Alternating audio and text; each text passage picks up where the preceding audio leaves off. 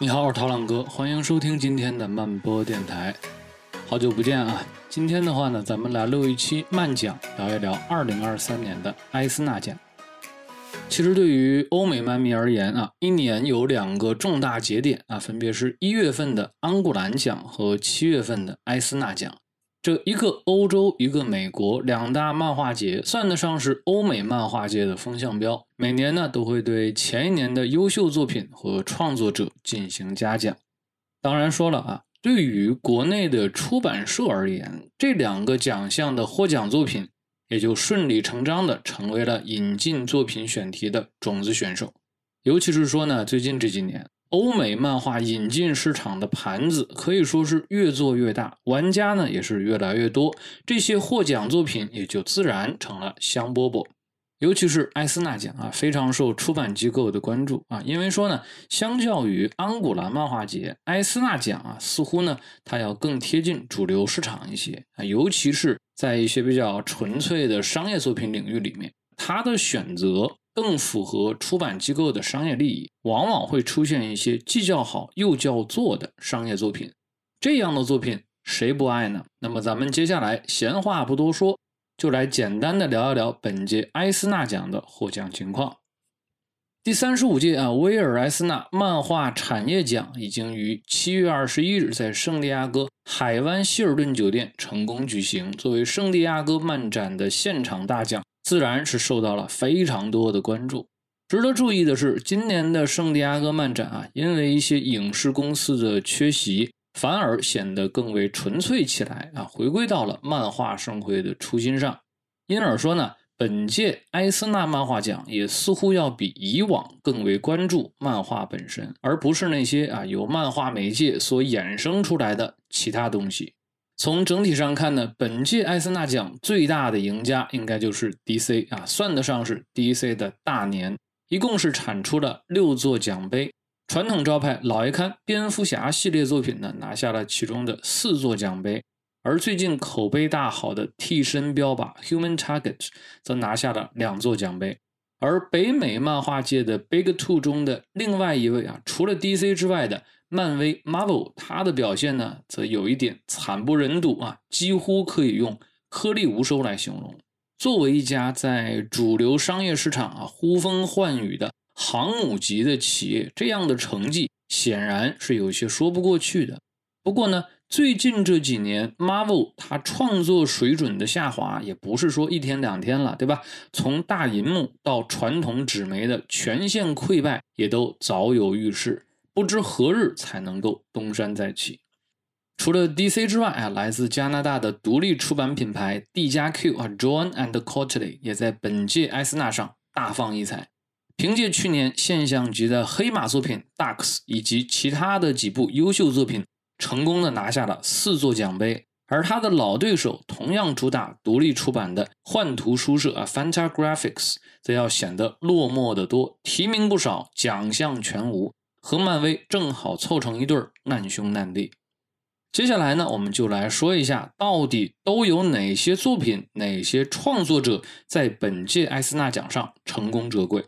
OK，我们先来看第一个奖项啊，最佳短篇作品 Best Short Story 这个奖项由 DC 拿下，这也是 DC 在本届艾斯纳奖上所取得的第一座奖杯。由凯文·康洛伊和季·伯恩所创作的《寻找蝙蝠侠》（Finding Batman） 成功折桂。这个故事来自于一部名为《DC 骄傲2022》的合集作品。值得注意的是啊，这一篇的编剧凯文·康洛伊他并不是一名专职的创作者，而是一名配音演员。凯文·康洛伊从1992年开始就开始在多部作品里面为蝙蝠侠配音。从早期的动画作品到后期的影视剧集、电影，以及由此衍生出的电子游戏，他的声音已经和蝙蝠侠深度绑定。凯文·康洛伊在二零二二年十一月的时候不幸去世。那么这个奖项除了说对他的编剧能力的专业度非常认可之外，也蕴含了对他逝世的无限缅怀。第二个奖项啊，最佳单期作品。这个奖项依旧是被 DC 拿下啊，好事成双啊，这也是 DC 在本届艾斯纳奖上所取得的第二座奖杯。这个重量级的作品奖项是由汤姆金操刀编剧、米切格拉德斯操刀美术的《蝙蝠侠：糟糕的一天》《谜语人》啊，这个非常长名字的作品拿了下来。这个创作组合的实力啊，可以说非常强悍，都是业内第一梯队的创作者。因此呢，这个作品本身的素质可以讲非常过硬，故事和画风都是非常精彩。不过呢，感觉上啊，好久没有在这种业内的奖项上看见汤姆金的身影了啊！虽然说提名陪跑的时候倒是不少啊，遥想一八年、一九年那阵儿吧，他应该可以说是风光一时无两啊。在各种奖项上拥有绝对的统治力啊，也无怪乎国内的漫迷把他称之为“汤姆王”啊，确实是有王者之相嘛。至于画师啊，米切格拉德斯，他一直是我个人非常非常喜欢的一名画师。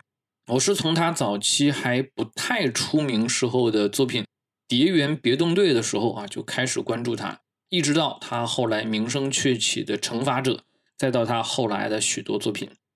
汤姆金和米切格拉德斯算得上是老搭档了，他们两个人一起合作了非常多的作品，从《巴比伦警长》到《蝙蝠侠》，从《奇迹先生》到《奇异冒险》，这些作品都是非常的优秀，主题深刻，画风独特，都堪称是对故事角色进行复兴重塑的重要作品。那么，我也是希望这对老搭档可以长期合作下去，未来可以创作出更多的优秀作品。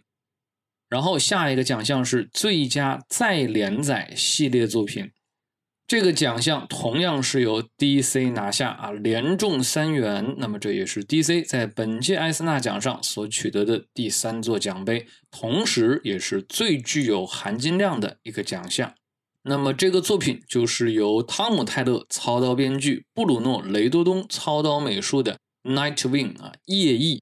编剧和画师都是经验非常老道的创作者啊。编剧汤姆泰勒来自于澳大利亚，而画师布鲁诺雷多东则是来自于西班牙。不过呢，这两个人都已经在北美漫画界打拼了多年。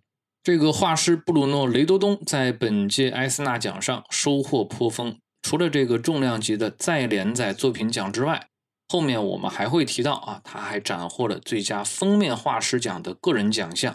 可见他的艺术水准之高。OK，接下来的奖项是最佳限期连载，这个奖项依旧是被 DC 拿下，再下一城。那么这也是 DC 在本届艾斯纳奖上所取得的第四座奖杯，同样也是含金量超级高的一个奖项。那么这个奖项啊，具体来说呢，是由汤姆金操刀编剧。格雷格·斯莫伍德操刀美术的《替身标靶》（As a Human Target） 这部作品拿下，汤姆金梅开二度，再次拿下这个重量级的奖项。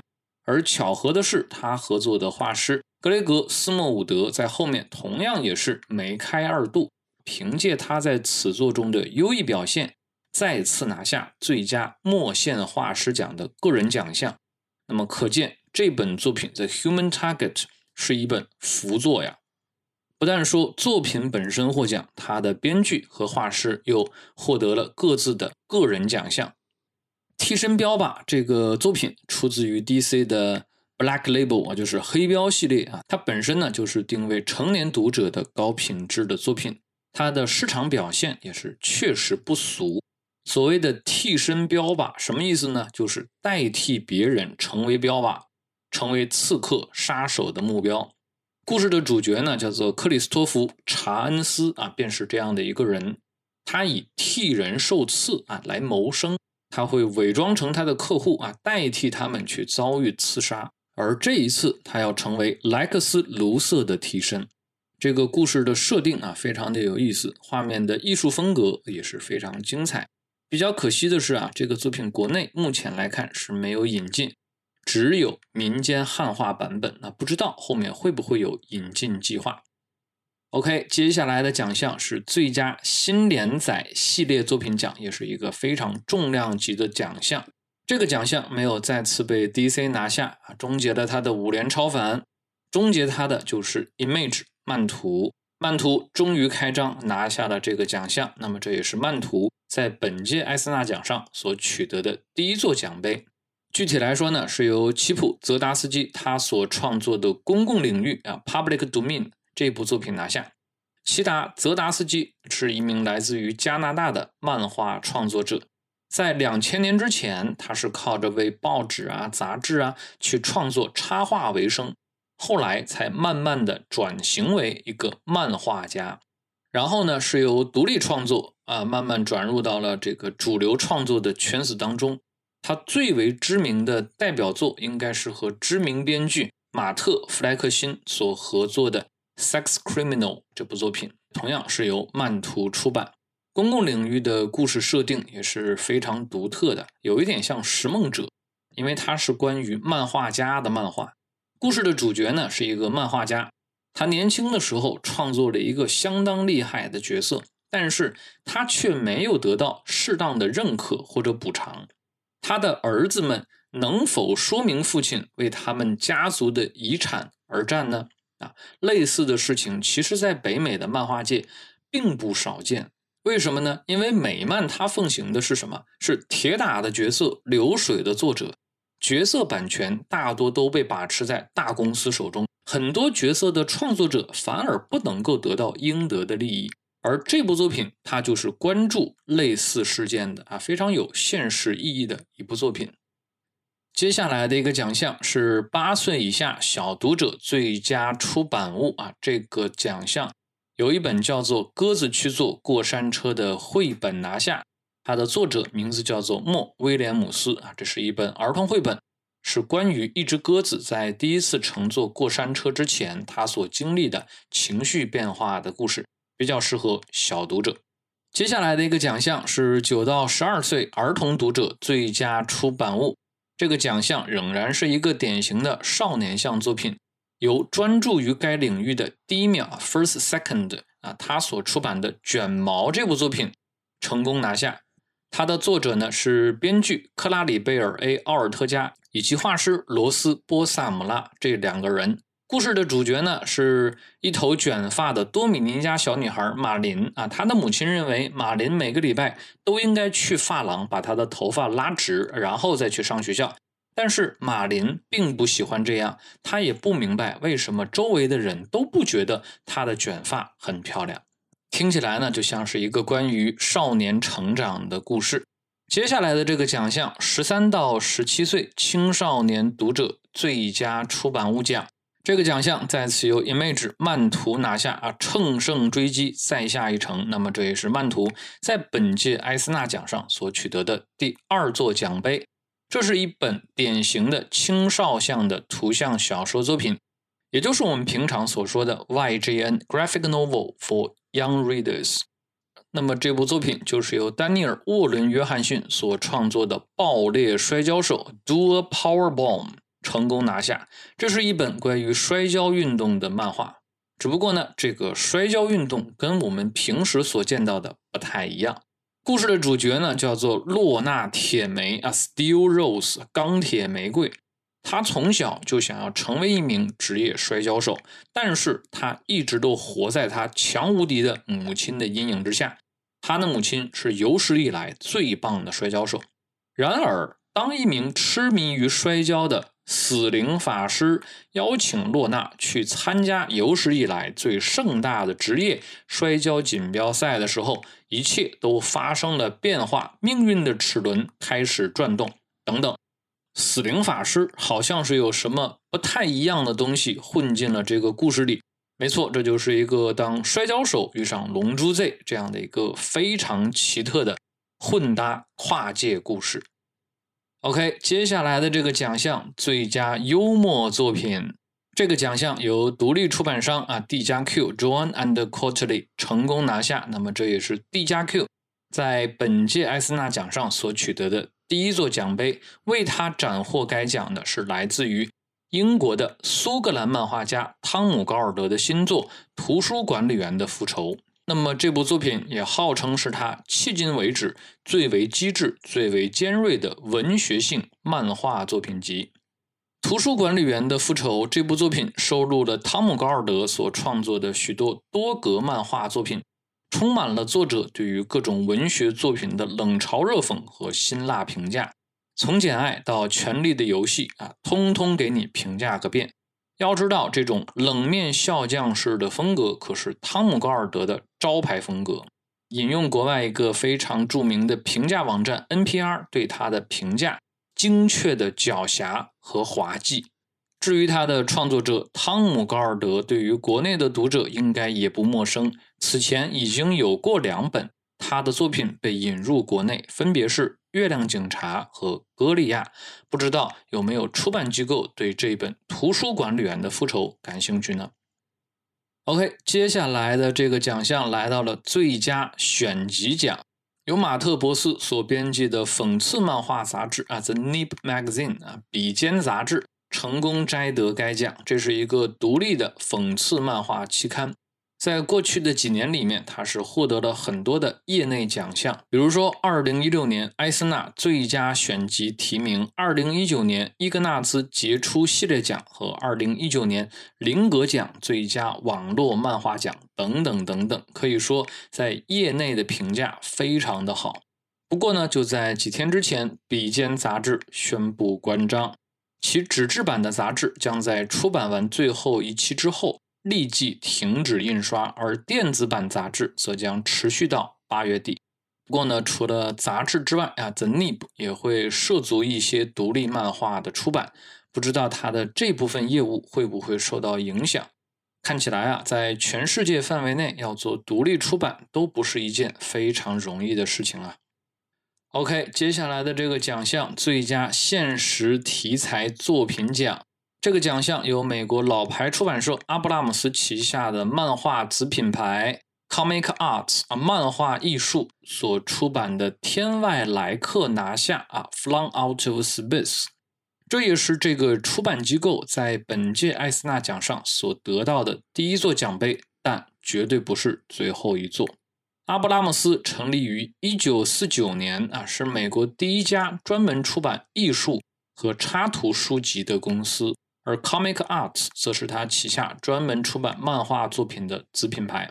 之前呢，也是出版了不少非常经典的作品，比如说我之前在节目里面介绍过的《我的朋友是杀人狂》这本图像小说，就是他出版的。再比如说，之前国内引进的图像小说改编版的《沙丘》，也是来自于阿布拉姆斯。《天外来客》这部作品呢，算是这家出版社最近几年的代表作之一。甚至在今年成为了各大媒体网站的话题之作，随处可见对这部作品的讨论。为什么呢？原因在于这部作品本身非常的具有话题性。这是一本准传记作品，传记主的原型呢是美国一个非常知名的小说家，叫做派翠西亚·海史密斯。他是美国犯罪小说家，代表作是《天才雷普利》系列小说。而另一本更有名的代表作，则是百合本小说的里程碑之作《盐的代价》。喜欢看百合作品的朋友，应该对这部作品有所耳闻。那么，在《天外来客》这部作品中呢，主人公帕特啊，被重塑为一名漫画家，就是把这个派翠西亚·海史密斯由小说家改成了漫画家。在职业上做了一些调整，但是呢，人物经历上啊，基本跟原来的人生经历保持了一致。在故事里面，他不情愿去写那些非常低俗的漫画，他抽烟酗酒，对生活充满了憎恨和厌恶，他满脑子都是要写出一些震古烁今的伟大漫画。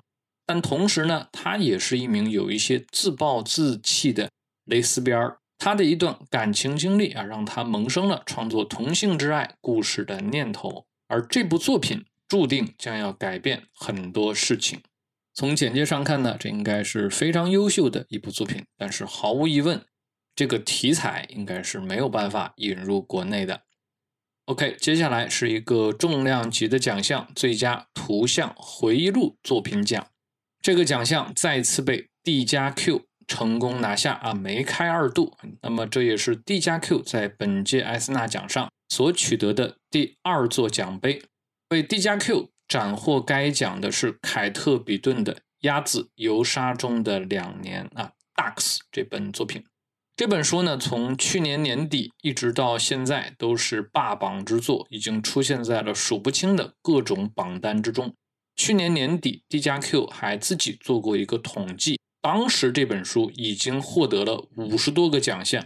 现在的话呢，就更不用多说了，只会更多。作者凯特·比顿啊，并不是什么新人，他是近年来 D 加 Q 一直在大力主推的年轻女性漫画家。啊，他最早在大学中是主修历史和人类学，后来呢，他把自己对于文学、对于历史、绘画的兴趣融入到了漫画创作之中，他的作品也因此具备了非常独特的幽默感和文学气质，而且吸引了非常多的关注，在社交媒体平台上非常之火。他后来还出版了两部幽默漫画集，一本叫做《啊，一个乞丐》。一本叫做《一边去老古董》，这两本的反响都非常的好。他还拿下了很多的漫画奖项，比如说像艾斯纳奖呀、哈维奖呀、伊格纳兹奖呀、道格怀特奖啊，基本上英语世界里面能拿的漫画奖，他都拿了个差不多。啊，可以说是最近几年非常非常火的一名独立漫画创作者。但是呢，这一次他所创作的《鸭子游沙中的两年》这部作品，跟他之前的那些幽默作品不太一样。这是一部叙事性非常强的作品。故事的主角为了偿还学生贷款，前往加拿大阿尔伯特省的石油产区寻找工作，并在那个地方经历了相当严酷的生活。这部作品的媒体评价可以说非常之高，那么国内也是已经有出版社早早的买下了版权，现在就等它的简中版上市。这里说一句题外话，刚才提到的两部幽默漫画集啊，一个乞丐和一边去老古董，在国内也是有简中引进版。接下来的这个奖项呢，非常的具有含金量，最佳新版图像故事奖，Best Graphic Emblem New。刚才提到的阿布拉姆斯啊出版社再次发力拿下了这个奖项，那么这也是他家在本届艾斯纳奖上的第二座奖杯，而且这是一个非常非常重量级的奖项。这个图像故事奖啊，我们就可以理解为图像小说奖啊，只不过呢，它在这个概念拼写上略有不同，它是用 graphic emblem 代替了 graphic novel。具体来说呢，这个奖项是由老牌的搭档组合武田沙娜和刘慧叶所创作的《实业者 The Night Eaters》啊这部作品所夺得。这个亚裔创作组合之前的代表作，大家应该都不陌生，《魔姬》啊也是有简中引进版。那么说到《Night Eaters》啊，《实业者》这部作品算得上是二零二二年年底的黑马之作。它是在万圣节期间上市啊，随后几乎是横扫了各大媒体的年底推荐榜单。故事号称是当代亚裔美国人的恐怖故事和都市幻想，主角呢则是一对美籍华人双胞胎啊，米莉和比利。独特的亚裔背景，再加上恐怖、超自然这些元素的加持，更别提武田沙那标志性的独特画风，这部作品想不火都难。啊，魔姬之前国内已经有了引进，不知道这一本实业者会不会有机会？感觉起来非常适合次元书馆的风格。接下来的这个奖项叫做最佳再版图像故事奖啊，跟刚才那个是一对儿啊，Best Graphic Emblem Reprint。这个奖项被 IDW 拿下，这也是 IDW 在本届艾斯纳奖上的第一座奖杯。由全新出版的帕克马提尼版《终极》这本作品获得。不过呢，这个帕克可不是蜘蛛侠彼得·帕克，而是另有其人。这里的帕克指的是美国小说家唐纳德·伊韦斯特莱克所创作的一个犯罪小说系列里面的主人翁。故事的主角帕克是一个非常经典的反英雄式的角色，他冷酷无情，杀人如麻，同时呢，他也恪守一个。道德底线，也就是绝对不会出卖队友。不过呢，如果说他遭到了背叛，那么他将毫不犹豫地实施报复。杰森·斯坦森啊，之前有一部同名电影《帕克》，就是改编自这一部作品。这个小说作品后来由漫画家达文·库克改编为图像小说，前前后后一共是推出了四本。原作者韦斯特莱克对这个漫画改编版本还挺满意的，但是比较可惜的是，达文·库克后来在2016年因为癌症而去世，没有完成他想要完成的所有作品的改编。后来到了2011年，帕克马提尼版啊这个书出版。收录了达文·库克所改编的四个故事中的前两个故事，而本届埃斯纳奖获奖的这本帕克马提尼版终极，则是对前者的重要补充，收版收录了四个故事中的另外两个故事。除此之外，还特别邀请了新一代的犯罪漫画创作天花板创作组合埃德·布鲁贝克和西恩·菲利普斯，邀请他们两个人。特别创作了一篇十七页的全新帕克故事。OK，接下来的这个奖项来到了最佳跨媒介改编作品奖。这个奖项呢由 Dark House 黑马漫画获得，那么这也是黑马漫画在本届艾斯纳奖上的第一个奖。具体来说呢，夺得该奖的是科林多兰改编自尼尔盖曼短篇小说的《骑士精神》同名漫画。那么，事实上，这不是科林多兰第一次改编尼尔盖曼的文学作品了。在此之前，他就曾改编了呃尼尔盖曼的《雪、玻璃、苹果》以及《巨魔桥》这两部作品。《骑士精神》是尼尔盖曼的一篇短篇名作啊。故事的主角呢是一个叫做惠特克的老太太，她在一家二手商店里边偶然买到了传说中的圣杯。于是呢，寻找圣杯的骑士随之而来，他带来了非常多的古代珍宝，希望能够跟老太太换取圣杯。比如说，带来了金子、宝剑、凤凰蛋、回春苹果等等等等。那么这些神奇的古代遗物，到底能不能够帮助这位骑士成功的换到圣杯呢？这就是这个漫画所要讲述的故事。接下来，我们来到了最佳英语引进国际作品奖，也就是非英语作品的美国引进版。这个地方呢，一般来说指的是欧洲漫画。这个奖项同样是由 Dark House 黑马漫画获得，这也是他们在本届艾斯纳奖上的第二座奖杯。获得该奖的呢，是一部引进欧漫作品。这部作品，国内的漫迷非常熟悉。它的创作者是一对西班牙的创作组合，编剧叫做胡安·迪亚兹·卡纳莱斯，他的画师叫做胡安霍·瓜尔尼多，由这两个人共同创作的《黑猫侦探》啊，《Black Sad》，具体来说是《黑猫侦探》第六部《世界坍塌》的上集，拿到了这个最佳英语引进国际作品奖。这部作品啊，国内的漫迷应该都非常熟悉了，因为它的全系列都已经有了简中版，包括我们刚才所提到的第六部《世界坍塌》的上集。第六集的故事呢，是紧接着上一集展开的，结束了阿马里洛的公路之旅。我们的黑猫硬汉啊，侦探莫萨德再次回到了纽约。地铁工会主席克拉克拒绝听从黑手党关停地铁线路的命令。他的人身安全受到了威胁，于是他就请求黑猫侦探莫萨德来帮帮他。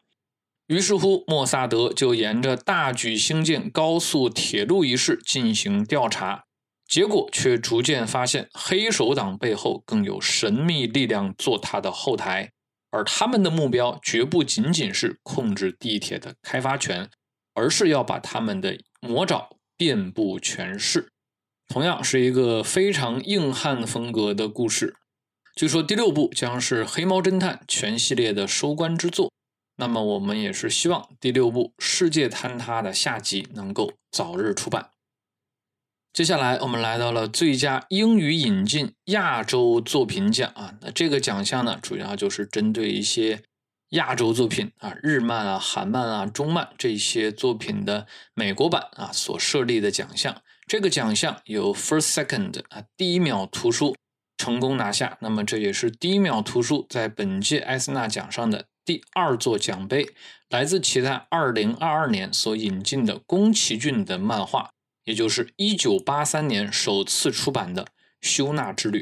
这个故事的原型呢，是中国藏族传说阿初王子和青稞的故事，其中的一些情节还与宫崎骏后来所创作的《幽灵公主》《风之谷》啊。地海传说这些作品有所关联。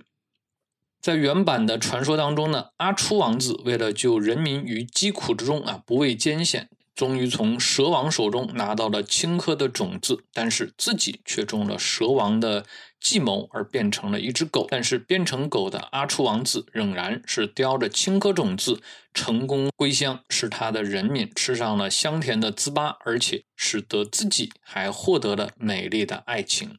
而在宫崎骏所改编的版本中呢，王子修纳同样是为了挽救子民而去寻找黄金种子，在冒险途中，他救下了一对奴隶小姐妹，而最后当他成功的偷取了黄金种子之后，却因为遭到了诅咒而丧失心智。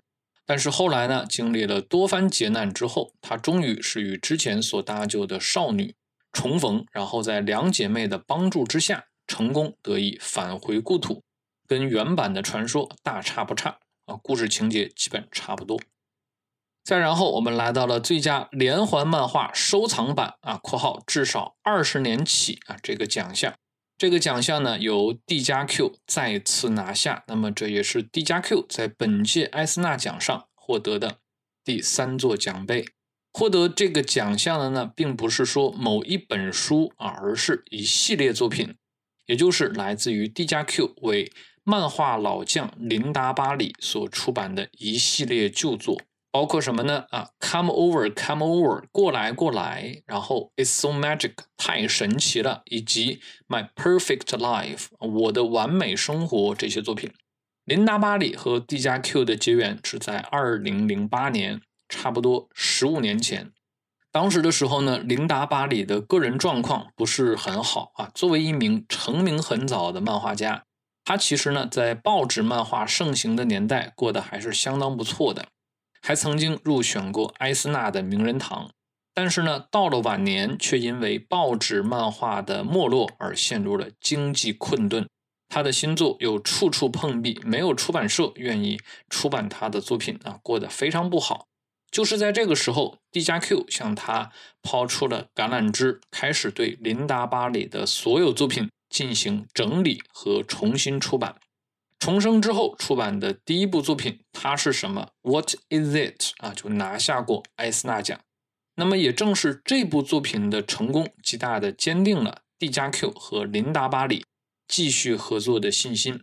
那么在此之后呢？他的几本作品几乎是以两年一本的速度稳步推进，直到今年，琳达·巴里依然和 D 加 Q 继续合作。那么，这也算是北美漫画出版界的一段佳话。再接下来是最佳漫画书收藏奖，同样是二十年起。那么，这个二十年起什么意思呢？也就是说呢，这部作品的出版必须是在二十年前首次出版，然后在最近有再版。才可以拿到这个奖项。这个奖项被塔森出版社成功拿下。我也是没想到啊，竟然能够在艾斯纳奖上看到塔森出版社拿奖啊，非常的令人称奇。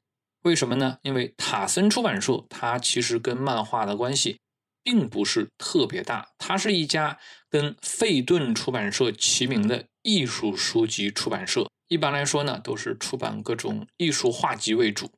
而这次他获奖的作品，其实呢也确确实实是一本画集，是来自于传奇的漫画家、插画家、奇幻画派的先驱弗兰克·弗列兹塔的画集《弗兰克·弗列兹塔的奇幻世界》。弗列兹塔出生于纽约的布鲁克林，他三岁的时候就开始执笔涂鸦，然后校内的老师看过他的画之后呢，啊，非常的惊讶。于是呢，他的父母就把他送进了美术专业学校进行系统性的学习。据传说，当年只有八岁的弗列兹塔在入学笔试的时候就已经技惊四方啊，可以说是老天爷赏饭吃的典型代表。弗列斯塔很年轻的时候就投身到了商业绘画之中，十六岁就已经可以独当一面。上世纪四十年代就已经制作出了数百幅的插画，并且为迪士尼工作。他在北美漫画界也是颇有名声的，曾经为吸血女王、柯南、泰山这些老一辈的美漫啊绘制过非常令人印象深刻的封面作品。那么，对很多后来的艺术家也是产生了非常深远的影响。对于国内的一些读者而言，其实呢，应该之前也是看过他的一些画作，但是不一定知道他的名字。比如说，之前很多像《奥秘》啊、《科幻世界》啊这些画刊，里面就用了很多弗列斯塔的插画作品。而值得注意的是啊，这本获奖的画集，目前呢，在国内的电商平台上已经被炒到了非常高的价格。大概看了看啊。啊，一千六到两千左右啊，这个价格非常之高。那么也由此可见，它在国内也是有一定的影响力的。OK，以上呢就是一些主要的作品类的奖项，接下来是一些创作者的奖项。啊，首先第一个是最佳编剧奖啊，Best Writer，这个非常重量级的编剧奖被詹姆斯·泰尼恩四世成功拿下。他是最近几年非常当红的编剧，之前的《真理部》啊，《湖畔美宅》《睡魔宇宙》这些作品都是获得了非常好的评价，而且呢，他所擅长的作品类型也是非常广泛，不太容易让读者产生审美疲劳。在去年的艾斯纳奖上呢，他就获得了三座奖杯，没有想到啊，今年依旧是势头不减。非常有当年汤姆金或者是布莱恩 ·K· 沃恩的那种霸榜的架势啊！新一代的编剧之王。紧接着，最佳创作者 （Best Writer Artist） 这个奖项呢，一般来说是颁给编绘一体的创作者。这个重量级的创作者奖项呢，一般来说是颁给编绘一体的创作者。那么，本届艾斯纳奖的这个奖项毫无悬念的被凯特·比顿拿下。他的获奖应该说毫不令人感到丝毫的意外，毕竟来说，我们刚才提到的《鸭子游沙》中的两年是从去年年底一直火到现在的现象级黑马作品。凯特·比顿之前的作品，我们刚才也说了，是以幽默讽刺漫画为主。那么这次出手的叙事类长篇故事，其实应该算是他的转型之作。结果直接技惊四座啊，属实让人感到非常意外。那么别的也不多说，非常期待这部作品的中文版的表现。然后我们来到了最佳铅笔稿或者叫墨线稿创作者奖啊，Best Pencil Ink 啊这个奖项。这个奖项呢由格雷格斯莫尔伍德成功拿下。那么。那么这个人，我们刚才其实也提到了，他就是最佳限期奖获奖作品《替身标靶》（Human Target） 那部作品的画师。他的艺术风格可以说非常有个性。另外呢，帮助他斩获该奖的作品，其实就是我们刚才提到的《Human Target》。因此呢，这个奖项啊，其实也可以认为是 DC 在本届艾斯纳奖上所斩获的第五座奖杯。啊，格雷格斯莫伍德他从事漫画创作的时间其实并不长啊，他的处女作是在二零一三年，也就是十年之前出版的《Dream Thief》啊，幻梦泥贼。他的成名作则是在二零一四年参与创作的漫威的《Moon Knight》月光骑士这部作品，为他赢得了非常多的赞誉。由于他的出色表现，他还获得了当年艾斯纳奖的。鲁斯曼宁最佳新人奖这样的一个奖项。二零一六年，他和二姐夫杰夫·勒米尔以及另外一位创作者又一起参与了《全心全意》这个阶段的乐器个人刊的创作。那么，那也算是他最具影响力的一部作品。OK，接下来我们来到了最佳画师多媒体艺术家奖。这个奖项呢，由武田沙娜。成功拿下，他凭借着在《实业者》中的精彩表现拿下了这个奖项。被国内漫迷称为“武田阿姨”的武田沙娜，在国内应该也算是拥趸众多啊，尤其是近几年，他接连参与了像《惊奇女侠》、《X 二十三》、《蜘蛛女侠》等漫画的创作，反响都非常不错，国内的人气也是非常之高。当然了，最重要的还是得益于他之前跟刘慧叶所合作的《魔姬》这部作品，给他带来了巨大的声誉。武田沙奈一九七七年出生在日本的新泻，现居东京。早年呢，他是做游戏设计起家，从二十五岁开始，开始为美国漫画市场进行创作，主要呢是涉足一些漫威旗下的作品。像是 X 战警啊、惊奇女士啊等等等等。从二零一零年之后啊，他就开始跟美籍华人编剧刘慧叶就 X 二十三的相关漫画创作进行合作。那么这也是开启了两个人的合作大幕。此后呢，他们也是一直保持合作关系，一直到现在。让他们名声大噪的就是我们刚才所说的魔姬啊。这是一个关于伴郎少女潜入魔法之城，探究蒸汽朋克世界秘密的故事，听起来就是元素众多呀，又是伴郎少女，又是魔法城堡，然后还来一个蒸棚，最后再加上一些日本浮世绘的风格啊，可以说是一个风格非常多元化的作品。这个作品可以说是获奖无数，他曾经连续三届获得雨果奖最佳图像小说奖。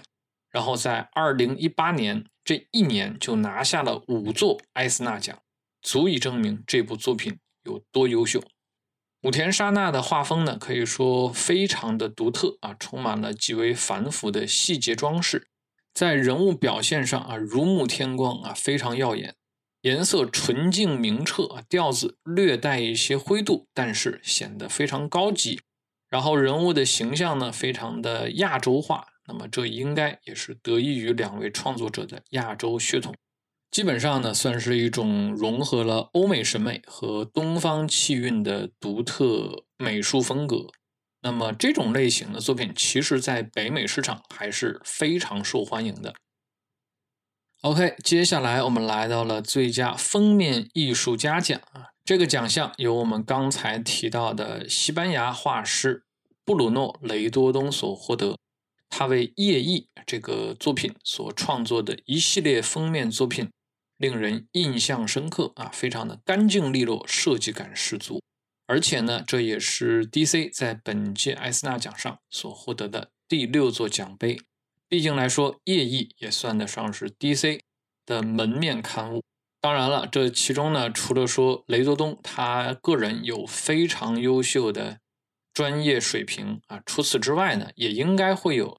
这个刊物本身的人气加成，毕竟来说，大少在北美漫画市场的人气可以说非常之高。当然，在国内也是如此啊。毕竟有句俗话说得好嘛，“大少的臀，DC 的魂。”接下来我们来到了最佳着色奖啊，Best Coloring 这个奖项呢，由着色师乔迪·贝莱尔获得。他是一名经验十分丰富的着色师。参与过非常多作品的创作。除此之外呢，他曾经因为发起一个叫做“漫画适合所有人”的倡议而备受赞誉。这个倡议呢，旨在使得漫画界更加的包容，更加富有同情心。然后还有一件事情啊，也是跟他有关的。二零一三年的时候呢，他以不具名的方式发表了一封公开信。他认为着色师在漫画行业里面的贡献受到了严重的低估，很多人都忽视了着色师的重要性。他的倡议很快就得到了非常多业内人士以及漫迷的支持。随后呢，就有粉丝把他发帖的一月二十四日认定为着色师欣赏日，做了一个纪念日，以此来强调着色师这个职业的重要性。接下来来到了最佳嵌字奖啊，Best Lettering。这个奖项呢，由日裔美籍漫画家板井正彦啊获得。他的代表作则是《兔用心棒》，他本人被称为宫本兔之父。国内呢是没有引进过《兔用心棒》这部作品，但是呢，这个作品有非常多的、非常全的民间汉化版本。这个系列呢，也是一个历史非常悠久的连载故事，最早在一九八四年的时候就已经出版了，至今已经有将近四十年的出版历史。《兔庸新棒》这个故事主要是以日本江户时代初期为背景的，然后通篇采用了一个拟人化的创作手法去进行创作。故事主角呢是一只兔子啊，也就是浪人宫本兔啊。这个角色呢是以日本历史上非常著名的剑客宫本武藏为原型进行创作的。故事主要就是围绕着这个宫本兔啊来展开的。讲述他的各种冒险故事啊，宫本兔有的时候呢还会与一些其他的漫画进行联动，比如说比较知名的就是跟啊 Ninja Turtle 啊忍者神龟这个系列的联动。接下来我们来到了最佳漫画相关期刊报道奖，这个奖项由 Panel Panel 格子成格子杂志。获得，这是一份啊漫画相关的电子月刊啊，会刊登一些漫画作品、漫画评论以及行业观察。创刊于二零一七年，至今已经出版了七十期。这不是这个杂志第一次获得艾斯纳奖，在二零一九年他就已经获得过一次这个奖项了。紧接着是最佳漫画相关书籍奖，这个奖项颁给了一本名字叫做。查尔斯 ·M· 舒尔茨从一百件物件中看花生创作者的艺术与生活啊，这样的一本书啊，名字非常长。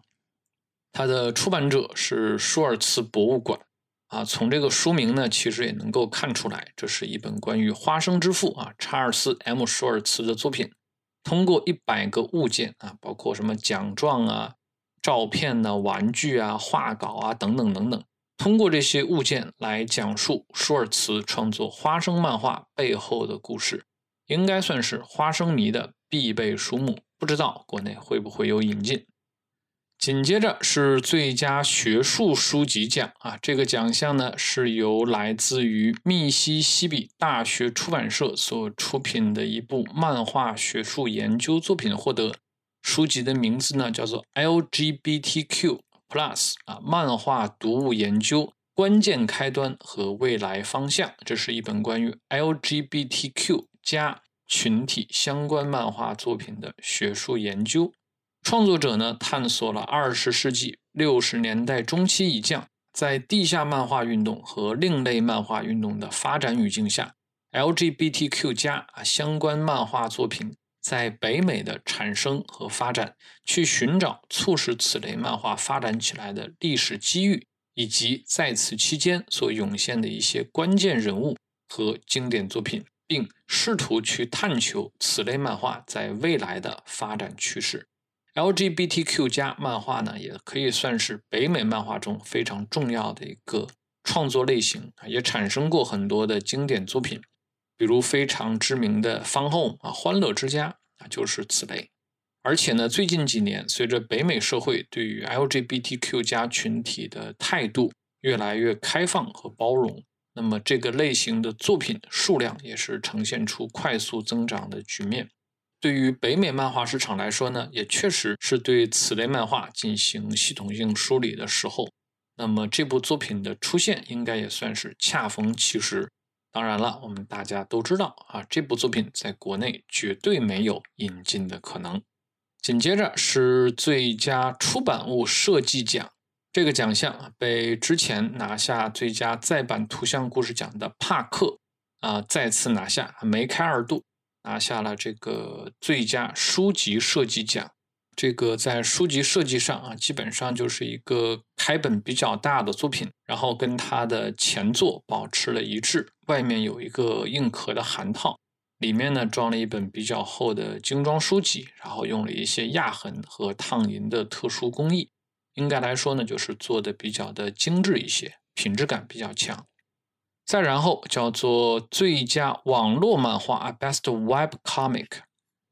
这个奖项由知名韩漫平台 Webtoon 上的当家作品《奥林匹斯传说》成功拿下，丝毫不感到意外啊！这部由新西兰艺术家雷切尔·斯麦斯所创作的网络漫画，在2019年的时候就已经成功的登顶了 Webtoon 最高浏览量的桂冠。而截至目前为止，它的订阅数已经达到了将近六百万，非常恐怖的数字。尽管说 Webtoon 啊发迹于韩国，但是呢，它现在早已经不单单是一个定位韩国读者的漫画平台。实际上，如果说我们按照二零二零年的数据来看，Webtoon 当时旗下呢一共有两千多名创作者，其中光美国创作者就达到了两百六十名。超过了百分之十，Webtoon 已经是一个名副其实的世界范儿的国际化漫画平台。奥林匹斯传说啊，就是这个漫画平台上的一个当家作品。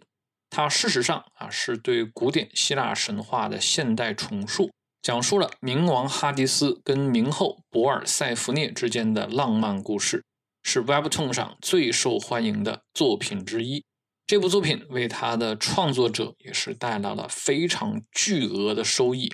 根据福布斯之前的报道，雷切尔·斯麦斯仅在2021年的时候就已经拿到了900万美元的利益啊！而值得注意的是啊，这部大热的作品是从2018年才开始连载的。最后呢，关于这部作品的简中版权已经被某个出版社成功拿下。现在我们就等着它简中版成功上市，然后看看它能不能够复制它在北美的热销传奇，让我们拭目以待。再接下来是最佳数字漫画奖啊，Best Digital Comic，这个奖项呢被《巡回风暴》啊这个作品拿下，来自于知名编剧斯科特·斯奈德，很久没有听到这个名字了。跟画师图拉洛塔啊两个人一起创作的一个限期五期完结的算中短篇的作品吧，发表在北美非常知名的数字漫画平台 Comicology 这个平台上面，而它的实体书版本则是交由黑马漫画推出。这个故事定格在上世纪二十年代左右，第一次世界大战之后。时代感呢非常的复古。主角呢是一名退伍的飞行员，他驾驶着飞机四处去巡游表演，和其他的飞行员啊同台竞争，看谁能够表演出更致命、更奇幻、更加醒目的飞行特技壮举。而当他遇到了年轻的姑娘海伦的时候，啊，这个海伦也是跟我们的主角一样啊，是一名热衷于飞行和冒险的年轻人。他们两个的世界就此发生了巨大的变化。OK，以上呢就是关于本届埃斯纳奖的一些主要奖项，后面还有一些其他的奖项，包括名人堂，这个呢我们就不多说了。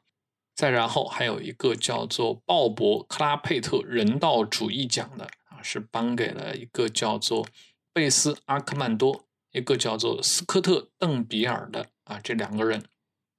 再然后呢，还有一个比较值得说的奖项，就是鲁斯曼宁新人奖。其实我们刚才也有提到这个奖项。这个奖项是由一名叫做佐伊·索勒古德的年轻创作者成功拿下。他之前有一部代表作是在漫图出版的口碑作品，叫做《在世界中心倍感孤独》（It's lonely at the center of the earth）。啊，这是一本。半自传的作品啊，记录了这位年轻创作者跟孤独、沮丧和失败的人际关系，以及意想不到的关注做斗争的故事。这位佐伊啊，应该说是一个非常值得关注的新人作者。最后还有一个叫做比尔芬格漫画书创作卓越奖的奖项，颁给了两位创作者。一名叫做芭芭拉·弗雷德兰德，一名叫做山姆·格兰兹曼。OK，以上呢就是本届埃斯纳奖的全部获奖名单。最后，我们来给大家做一个简单的总结。就出版机构来说的话呢，DC 毫无疑问是本届埃斯纳奖最大的赢家，一共是拿下了六座奖杯。加拿大的独立漫画出版社。D 加 Q John and Quarterly 同样表现不俗，拿下了四座奖杯。紧随其后的呢是最近麻烦不断的 IDW 啊，拿下了三座奖杯。再然后是状态大好的阿布拉姆斯，同样斩获了三座奖杯。再往后是 Image 漫图黑马以及 First Second 第一秒图书，也各有两座奖杯入账。再然后呢是漫威，漫威的话呢，漫漫漫威是谁啊？漫威颗粒无收。最后就创作者来说，汤姆金状态回升，在四项提名中成功拿下了两座含金量相当高的奖项。来自西班牙的年轻画师布鲁诺·雷多东也是有两座奖杯入账。再然后，凯特·比顿和他的 Ducks 依旧状态神勇，成功拿下了两座奖杯。而在提名阶段一度领跑的新人黑马佐伊·索罗古德，最终只是遗憾地斩获了新人奖，但是他的前景依然看好。OK。大概就是这些。那么关于这一期节目，我们也是聊到这里。我是陶朗哥，感谢大家收听，我们下期接着聊。